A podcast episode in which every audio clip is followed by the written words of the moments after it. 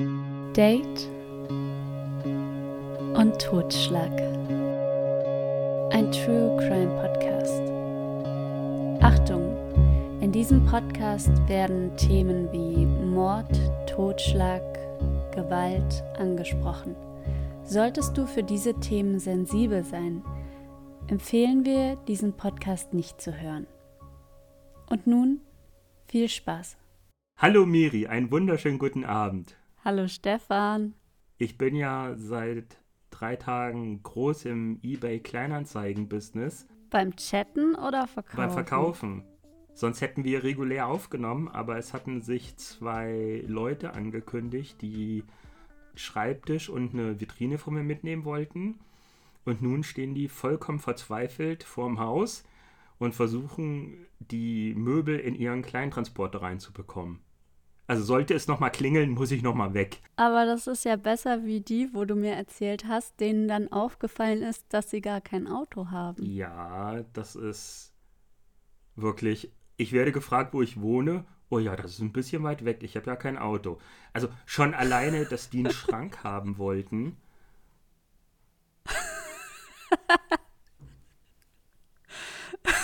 Ich weiß nicht. Das ist ein bisschen zu viel für unseren Esel.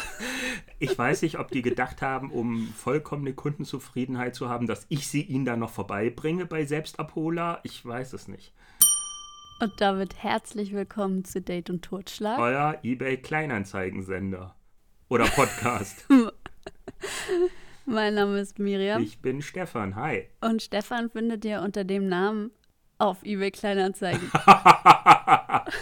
Ja, wenn ihr noch irgendwelche alten Möbel kaufen wollt, nur zu. Aber darüber reden wir am Ende der Folge. Jetzt geht es erstmal um einen spannenden Kriminalfall. Also ich wäre ja für Cross-Selling, Miri. Ich erzähle am Anfang was, in der Mitte was und am Ende was. Werbung, Werbung von Stefan. Für Stefan. Können wir so einbauen. Gut. Falls irgendwas kommt, was du hast, kannst du das einbauen. Dann hätte ich aber gerne einen extra Jingle. Okay, mache ich. Der eBay Kleinanzeigen-Jingle. Und ja, hier, hier geht es um Morde, um Totschlag, um viele tote Menschen heute. Aber wir lachen auch ab und zu, denn wir sind Menschen und ja, manchmal müssen wir uns grounden. Definitiv. Und auch wenn wir heute mal Werbung für eBay Kleinanzeigen dazwischen schießen, wir behandeln die Morde natürlich mit Respekt. Wir machen uns nicht über die Morde, über die Verbrechen lustig. Das ist für uns einfach nur mal, um die Spannung zu lösen. Denn wir sind Menschen wie ihr. Und damit starten wir direkt in den Fall. Wir reisen in die Schweiz. Dort wird am 22. Jänner 1931 in Wien Elfriede Martha Blauensteiner geboren. Sie wuchs gemeinsam mit fünf Geschwistern in ärmlichen Verhältnissen auf. Ihr Stiefvater schlug und misshandelte die Kinder und alle wohnten zusammen in einer Einzimmerwohnung. Laut Angaben Elfriedes Biografie ging sie des Öfteren zu ihren Nachbarn, einem kinderlosen Ehepaar, welches sich gut um sie kümmerte. Zu Hause wollte sie nämlich nur eines. Endlich raus. Und wir befinden uns hier in der Vorkriegszeit. Damals hieß für eine Frau endlich raus zu heiraten. Elfriede heiratet, so schnell sie kann, doch ihr erster Ehemann ließ sich nach der Geburt der gemeinsamen Tochter von ihr scheiden. Und damals war es für eine Frau schwer, wenn sich der Ehemann von ihr scheiden ließ. Es ist nicht viel bekannt über den ersten Ehemann von Elfriede Blauensteiner, doch sie sagte, seitdem hasste ich Männer. Und so sollte sich dieses Muster entwickeln. Denn was Elfriede nicht hasste, das war das Casino. Und sie sagte, ich habe ein todsicheres System. mit dem ich das eingesetzte Geld verdoppeln kann. Todsicher, denn wer spielt, braucht noch etwas anderes. Geld. Und so suchte sich Elfriede wohlhabende Opfer. Mittels Kontaktanzeigen, die ungefähr so klangen.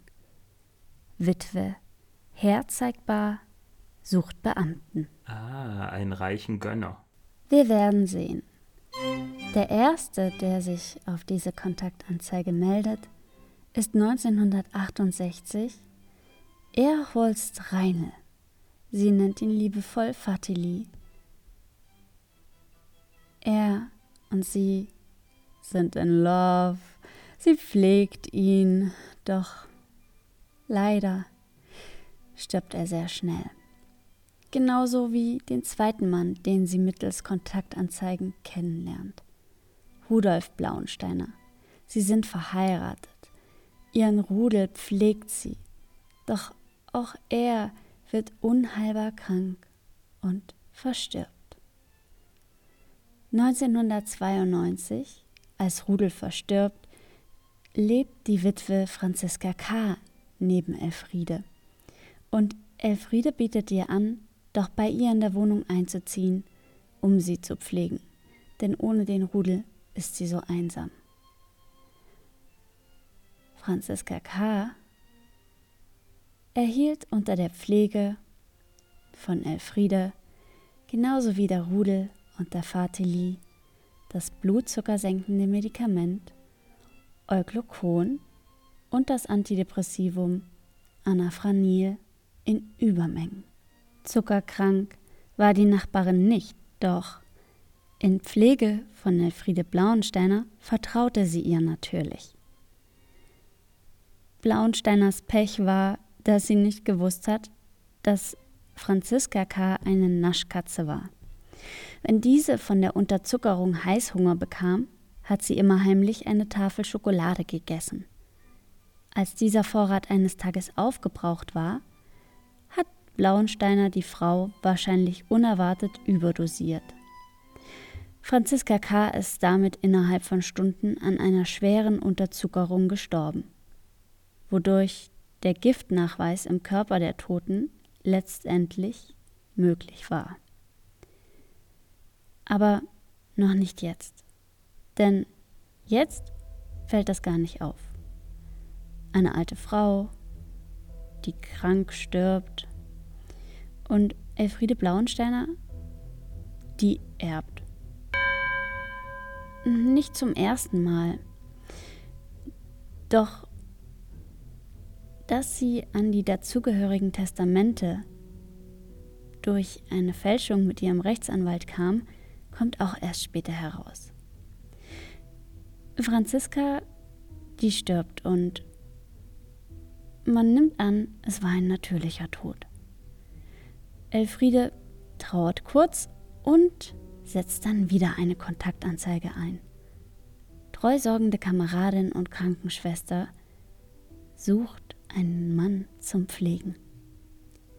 Hierauf meldet sich Friedrich Döcker. Er und Elfriede heiraten. Doch in einem Jahr, dem Jahr, in dem sie verheiratet sind, 1994 bis 1995, da wird Friedrich wieder krank. Elfriede hat aber auch ein Pech mit den Männern, so scheint es nach außen. Die Witwe, Elfriede, verstand es, ihre Opfer auf eine Art und Weise zu vergiften, dass zunächst keinerlei Verdacht geschöpft wurde. Sie hat die Mengen der Medikamente immer so dosiert, dass sie dadurch krank geworden, aber nicht unmittelbar an einer Vergiftung gestorben sind. Gestorben sind sie dann an den Folgen, etwa an einer Lungenentzündung. Das Gift war dafür aber auch kausal. Friedrich D., dem Blauensteiner, kontinuierlich Euglucocon ins Essen gemischt hatte, wurde durch die permanente Unterzuckerung zunächst dement. Der Mann verfiel in kurzer Zeit. Sie hat die krankmachende Fähigkeit der Arznei genützt, was für ihn letztendlich tödlich endete. Ein natürlicher Tod wird festgestellt. Und natürlich setzt Elfriede wieder eine Kontaktanzeige in die Zeitung. Suche einsamen Mann, der sich nach einer häuslichen Witwe, 62 Jahre alt, 1,62 sehnt. Hier meldet sich der 77-jährige Pensionär Alois Pichler auf Elfriedes aufgegebene Kontaktanzeige. Nur zwei Tage nachdem sich die häusliche Witwe um Alois kümmerte, fiel er das erste Mal ins Koma. Zwei Monate später war der frisch Verliebte seiner Sparbücher längst beraubt und tot.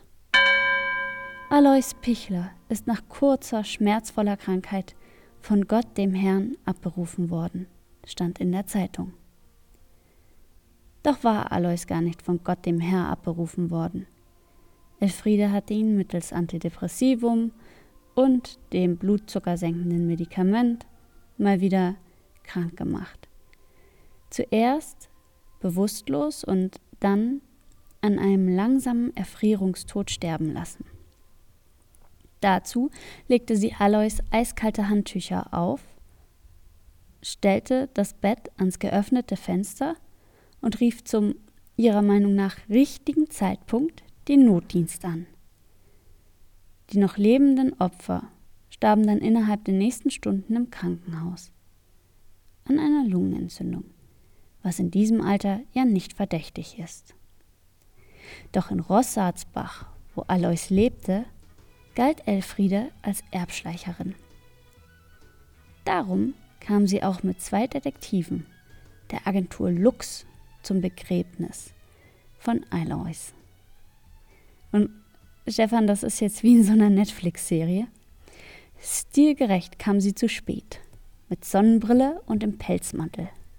Sie warf einen Bund langstieliger roter Rosen auf den Sarg und sagte Adieu, Alois und verließ das Begräbnis dann. Im Auto soll sie dann schon an der nächsten Kontaktanzeige gefeilt haben. Einen der Detektive fragte sie, ob er die Echtheit des gefälschten Testaments für 300 Schilling bezeugen könnte. Doch der Detektiv lehnte ab. Drei Millionen hätte Elfriede erben können. Doch, und jetzt Stefan, das ist echt wie bei Netflix. Alois Pichlers Schwester Josephine, eine 91-jährige Nonne, hatte Verdacht gehegt, dass etwas nicht stimmte. Und dann sie so, hey Gott, was geht? Wer hat das? Hast du ihn zu dir geholt, wie es in der Traueranzeige steht? Und dann er so. War jemand anders. Genau. Und dann, dann hat sich auch noch der Wahlneffe des verstorbenen Alois eingeschaltet und er hat Anzeige erstattet, da er sich um sein Erbe betrogen fühlte und misstrauisch geworden war. Der Leichnam von Alois wurde also untersucht und hier fand man dann das blutzuckersenkende Medikament und das Antidepressivum. Und die Elfriede, die erhielt danach sogar ein Lob von der Gerichtsmedizin, weil man hörte ihr Telefon ab und kontrollierte Geldflüsse, schaute, wer so in ihrer Nähe gestorben ist, und das waren ja schon einige. Und darum schätzt man, dass Elfriede sechs bis zwölf Morde begangen hat. Aber wir kommen noch dazu, zu wie vielen sie dann wirklich angezeigt äh, bzw. vor Gericht, ja, welche ihr nachgewiesen werden können. Sie hat so ein bisschen den perfekten Mord begangen. Und Friede Blauensteiner wurde zunächst 1997 in Krems im Mordfall Alois Pichler schuldig gesprochen. Das Urteil lautete auf lebenslange Freiheitsstrafe. In Wien wurde sie im Jahr 2001 in zwei weiteren Fällen ebenfalls wegen Mordes verurteilt. Fünf Menschen starben nachweislich in ihrer Obhut. Legendär waren Elfriedes Gerichtsauftritte, bei denen sie teilweise jegliche Schuld von sich abwies. Und es gibt wirklich sehr viele Interviews, Stefan, da äh, hat sie so ein Kruzifix in der Hand und dann sagt sie, sagen Sie mir, was Sie hören wollen, sagen Sie mir, was Sie hören wollen. Und dann sagen die, haben Sie jemand umgebracht? Und sie so, ich habe niemand umgebracht. Und dann hebt sie so dieses Kruzifix und ich habe dir auch mal ein Bild davon mitgebracht. Beschreib mal bitte den Hörern, wie Elfriede aussieht. Meine lieben Zuhörer und Zuhörerinnen, Elfriede ist 1,62 Meter, hat blond gefärbtes Haar, wirkt auf dem Bild relativ unschuldig und hält ein Kruzifix in die Kamera. Sie wirkt so, als könnte ihr kein Wässerchen trüben und ist auch sehr apart angezogen. Ich finde, sie sieht aus wie so eine Fernsehköchin, oder? Oder so Teleshopping. Ja, wobei sie trägt eine Atze Schröder Brille. Oben getönt, unten durchsichtig. Ja, also so eine eigentlich eine liebe Tante, ne? So sieht sie aus. Tante, Tante von Welt. Ja, und Elfriede, die genießt diesen Ruhm. Kennen wir ja schon von der Ice Lady sie nutzt diesen Ruhm auch aus. Und sie sagte, mit Steven Spielberg habe ich Kontakt. Er will meine Geschichte verfilmen. Am 10. Februar 1997, äh, da begann ihr Mordprozess und Steven Spielberg war, Surprise, nicht da. Naja, er musste ja auch schon am Drehbuch arbeiten. Und dabei hatte Elfriede ihm doch schon so viel Arbeit abgenommen, denn sie hatte schon ihre Memoiren aufgeschrieben. Und ihr Leben, ihre Taten wurden tatsächlich verfilmt. Die Gottesanbeterin heißt der 2001 herausgekommene Film, in dem Christiane Hörbinger die Titelrolle spielte. Und damit war Elfriede gar nicht froh. Sie hätte sich eine andere Besetzung gewünscht. Sie sorgte stets für Schlagzeilen, auch während ihrer Haft. Und 2003 verstarb Elfriede im Alter von 72 Jahren an den Folgen eines Gehirntumors. Man weiß nicht, wie viele Opfer sie nun tatsächlich hatte und den genauen Betrag, den sie erbeutet und verspielt hat, kann man auch nur schätzen. Man schätzt 14 Millionen Schilling. Und nun kommen wir zum psychiatrischen Gutachten. Sie hatte eine fantastisch soziale Intelligenz, sagte die Gerichtspsychiaterin über sie. Elfriede Blaunsteiner sei eine durchaus fesselnde Persönlichkeit gewesen die in der Lage war, ihr Gegenüber sofort abzuchecken. Es war ein enormer Geltungsdrang da, der die Umgebung völlig auf sie konzentriert hat. Das Gefühl, Macht zu haben über den anderen, über einem anderen zu stehen, hatte für Elfriede höchste Bedeutung. Und mit ihrer verführerischen Art glich Elfriede dem Prototyp für Giftmörderinnen.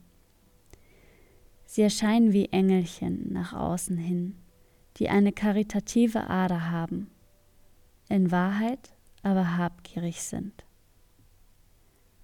Laut der Gerichtspsychiater ziehen Giftmischerinnen oft einen Lustgewinn aus dem lang ersehnten Dahinsiechen ihrer Opfer. Da ist keine offene Aggression, sondern eine verdeckte, hinterlistige, hämische. Solche Tötungshandlungen sind Abbildungen des weiblichen Sadismus und bilden ein Gegenstück zum männlichen Narzissmus des männlichen Serienkillers. Elfriede Blauensteiner sei es gelungen, ihre Opfer in kurzer Zeit in ein Abhängigkeitsverhältnis zu bringen.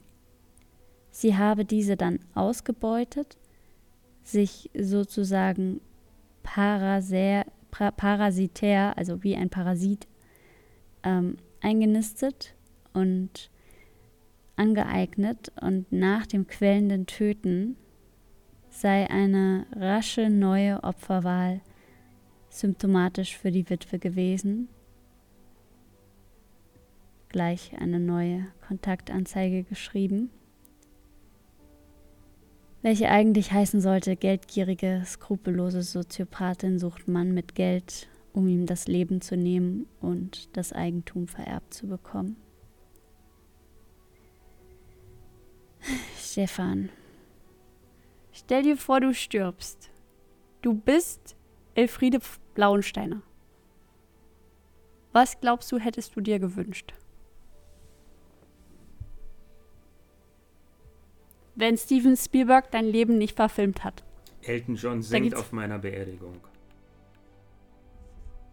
Am Landestheater Linz wurde am 9. Mai 2007 eine Operette kriminell über Elfriede Blauensteiner aufgeführt, Stell dir das mal vor. Tja, das ist Österreich. Also ich frage mich zu allem, wo hat sie das medizinische Wissen her? Wie sie die Menschen umbringt? Und sie hat ja jetzt gegebenenfalls zwölf Leute umgebracht, dass es da nicht schon früher geklingelt hat. Na, also früher, sie hat ja, anscheinend hat sie sehr viele Lexika der Medizin gehabt. Und sie war sehr intelligent und hat da das eben so gemacht, dass langsam immer mehr Beschwerden kamen. Und das dann so aussah, wie wenn sich der Mensch wirklich auf natürlichem Wege eine schwere Erkrankung geholt hat. Ja klar, das war ja sehr clever gemacht mit den nassen Handtüchern auf der Brust oder auf dem Körper und dann die Leute ans Fenster schieben damit. Hm. Hm, wie fühle ich mich damit? Hm. Ich finde das. Ich weiß es gar nicht. Es ist so eine, so eine innere, innere Frustration, sage ich mal, weil zu einem da überhaupt keine Reue ist. Und ähm, sie hätte auch noch weitergemacht und weitergemacht und weitergemacht, wenn sie ja. nicht äh, gefunden worden wäre.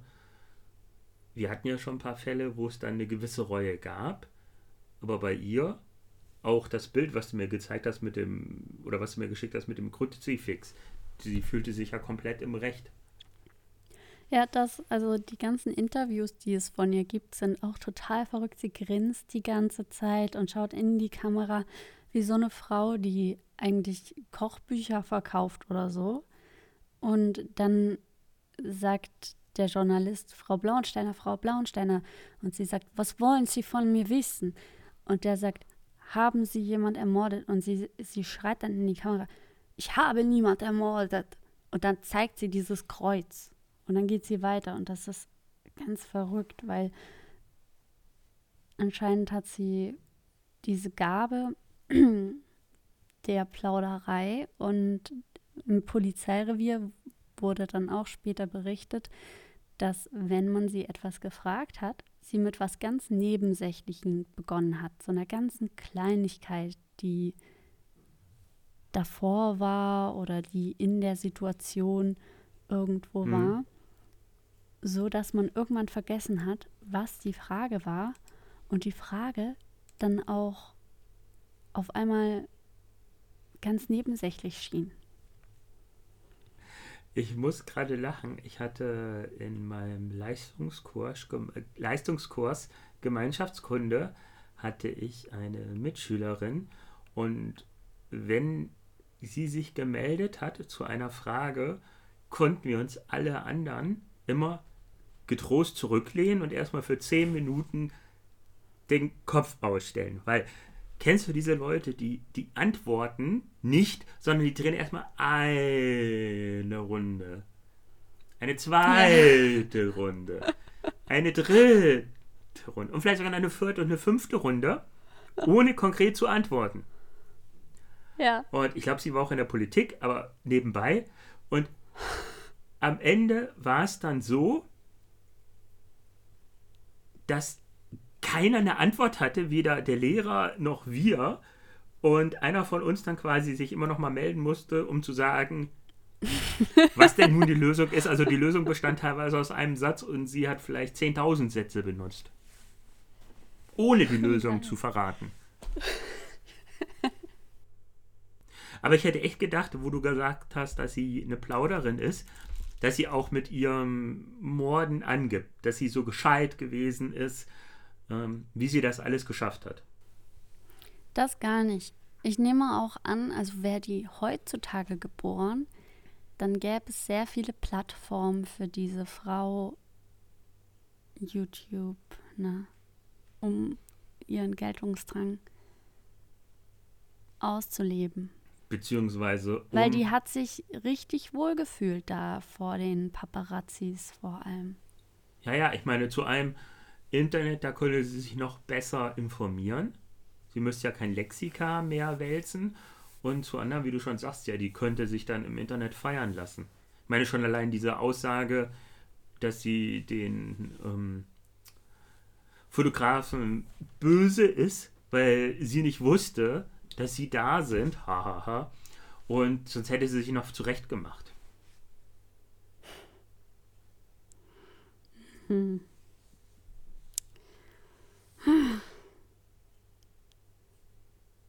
Lass uns äh, über was reden für alle, die nicht wissen, wie viel ihr Partner wiegt.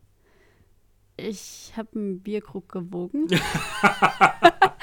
Und ich dachte immer, so, es gibt ja so viele Giftmörderfälle, wo man denkt, woher wissen die denn genau, wie viel der wiegt?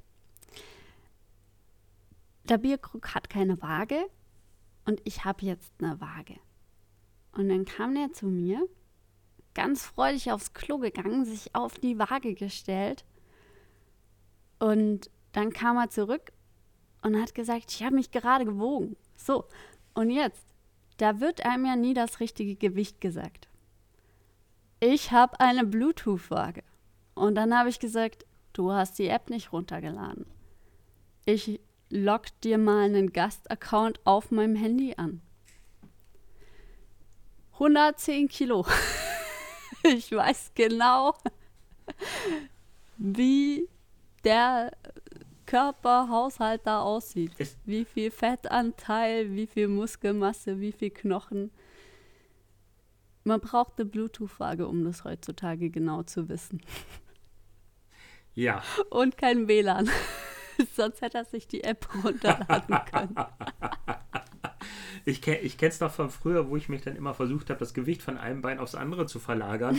Letztendlich eine ganz dumme Idee, aber trotzdem. Aber schon mal schön zu wissen, dass der Bierkrug mehr wiegt als ich. Aber ich glaube, bei ihm ist es auch ein geringerer Körperfettanteil als bei mir.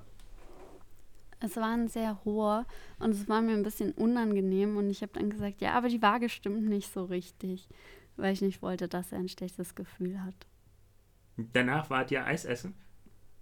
Zur Beruhigung. Nee, ich habe mich an den Bauch gekuschelt. Ah, okay, gut.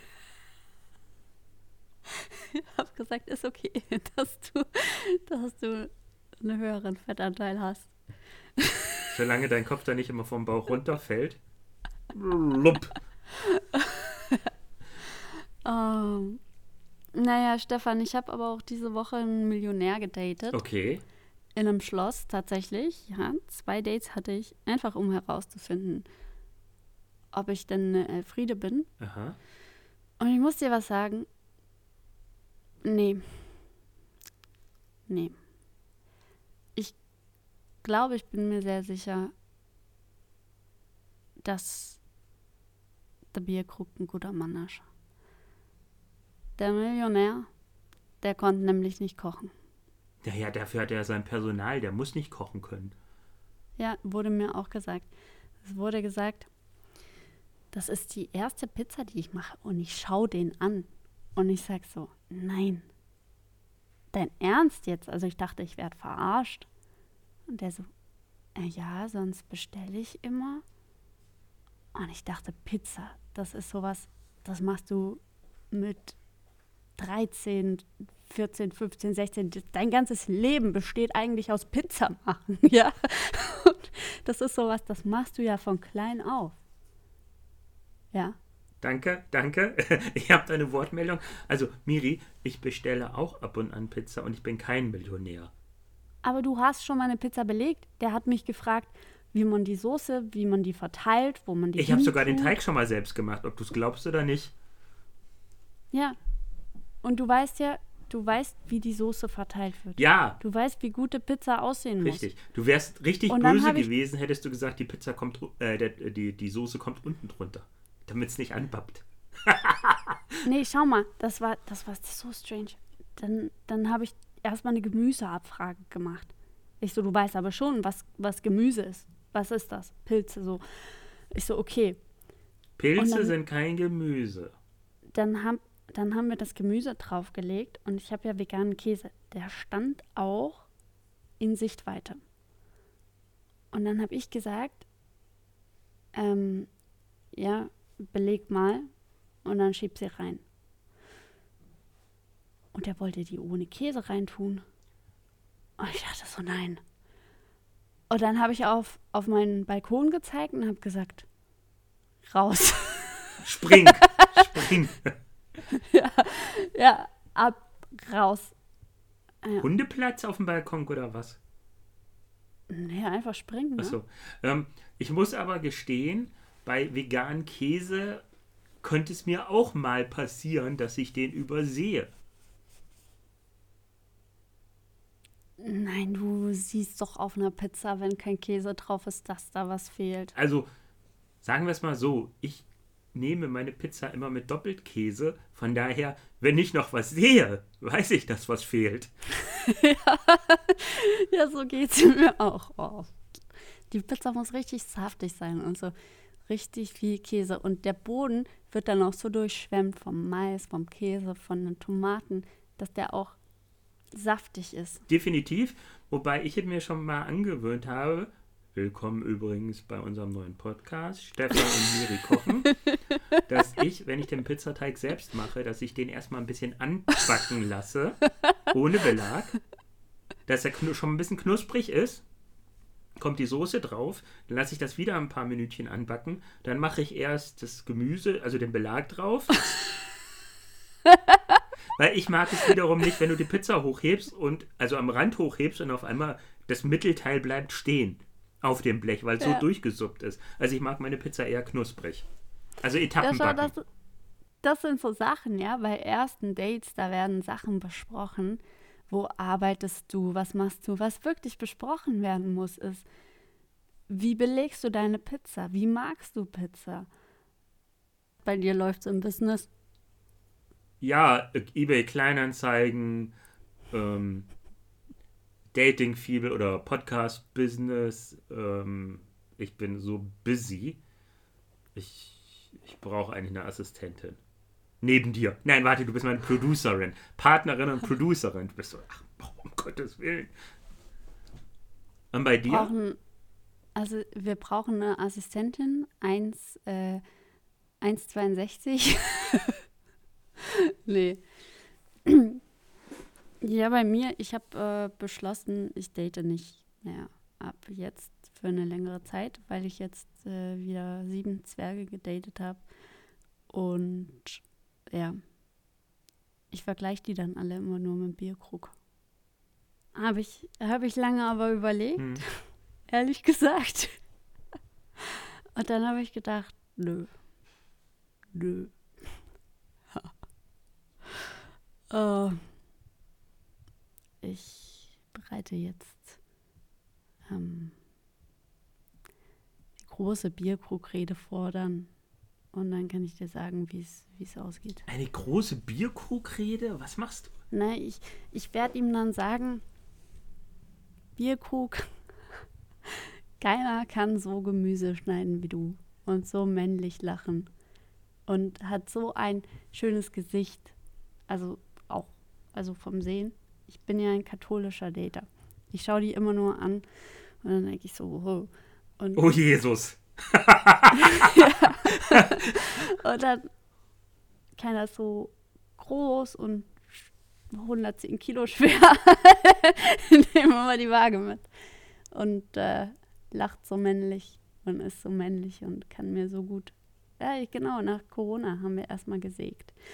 Und dann sage ich, aber keine Angst, keine Angst. Äh, ich werde ihn nicht fragen, ob er mit mir gehen will. Das weiß ich jetzt schon. Das werde ich nicht fragen. Ich werde einfach nur sagen, ich wollte es dir nur mal sagen. Dass du ihn toll findest. Ja. Ja. Das ist doch. Miri, das hatte ich dir doch schon in der Sprachnachricht erzählt. Ihr zwei scheint wirklich gut zu harmonieren. Und ähm, warum das Ganze zu einem zerreden und warum muss es immer eine Bezeichnung dafür geben, was ihr habt? Ihr tut euch gut, ihr habt Spaß miteinander, ihr kommuniziert scheinbar sehr gut. Äh, Ja. Ach so, Amen. ich werde heute übrigens noch ins Dörr-Geschäft einsteigen. Ich habe doch einen Dörr-Automat bekommen. Ja. Und ich habe jetzt, als die Inder, die indischen Pakistanis bei mir waren und die Möbel auseinandergebaut haben, habe ich schon angefangen, Bananen klein zu schneiden. In, nein, ernsthaft. Und in Zitronenwasser zu tunken. Und das wird dann heute für Mia gedörrt. die liegen da jetzt schon eine Stunde. Sie sind ja in Zitronenwasser eingelegt Ah, worden. okay. Aber dein Hund ist, also, ja, Mia liebt Bananen. krass. Also die liebt frische Bananen und es gibt für Kleintiere gibt es so getrocknete Bananenchips. Doch für Meerschweinchen und so. wir sind heute, wir sind heute so ein guter True Crime Podcast. Jetzt sind wir von Stefan und Miri kochen, sind wir jetzt zur kleinen Haustier. Auch Hasen essen gerne Bananen. Bananenchips. Ja, was mag denn deine Katze? Die isst alles. Ja, Mia auch. Die hatte vorhin an der, an der Seitenkralle hatte sie einen roten Faden hängen. Bis ich den, die mag es nicht, wenn ich ihre Füße oder ihre Tatzen berühre. Bis ich das dann hatte, hatte ich den abgemacht. Sie wollte dran riechen, ich habe es ihr gezeigt, hat dran gerochen und ich dachte, das Thema wäre durch. Eingeatmet. Und schwupp war der, rote, der rote Faden weg. Ich so, nein! Und sie guckt mich so an nach dem Motto, du hast es mir doch gezeigt. Oh Mann. Ah, Stefan. Ja. Ich, ich glaube, ah, wer jetzt noch zuhört, ne? Der verdient n- die goldene, äh, gedörrte Erdbeere. Glaubst du, glaubst du, die Hörer haben jetzt noch Angst, abzuschalten und rauszugehen? Ich glaube nicht. Ich glaube, heute haben wir sie. Die haben schon vergessen, um was es Ich ging. glaube, die Hörer haben, die es bis hierhin geschafft haben, Angst abzuschalten, dass vielleicht noch mehr Interessantes kommt. Vielleicht sollten wir noch über Bügeln reden, wie man einen Arbeitstisch bzw. eine Werkbank Oh, mit. Expositats überzieht, was dann 24 Tage und nicht Stunden braucht, um zu trocknen. Wir haben ganz viele Themen. Ich habe eine Warnung. Ich habe mit einem Hacker geredet. Und der hat gesagt, weil ich gefragt habe, ist es schwer, sich in einen Computer einzuhacken? Dann hat er gesagt, nein, das ist super einfach. Man muss einfach einen USB-Stick mit Malware rumliegen lassen und irgendjemand nimmt den immer mit. Also keine USB-Sticks an und mitnehmen. Ich werde das gleich bei meinen Eltern testen. ich weiß, ich weiß schon, wer es reinsteckt und dann ganz irritiert. Stefan, Stefan, irgendwas ist bei meinem Computer nicht in Ordnung. Ich weiß, Mama, ich sehe es. Ja, aber das ist ja klar. Ähnlich wie beim Daten. Bitte schalt den Kopf ein. Immer schön vorm Daten essen. Dann ist der Kopf aktiv. Ich versuche gerade noch was Intelligentes dazu sagen zu wollen, aber ich sage einfach mal Tschüss. Tschüss. Das war Date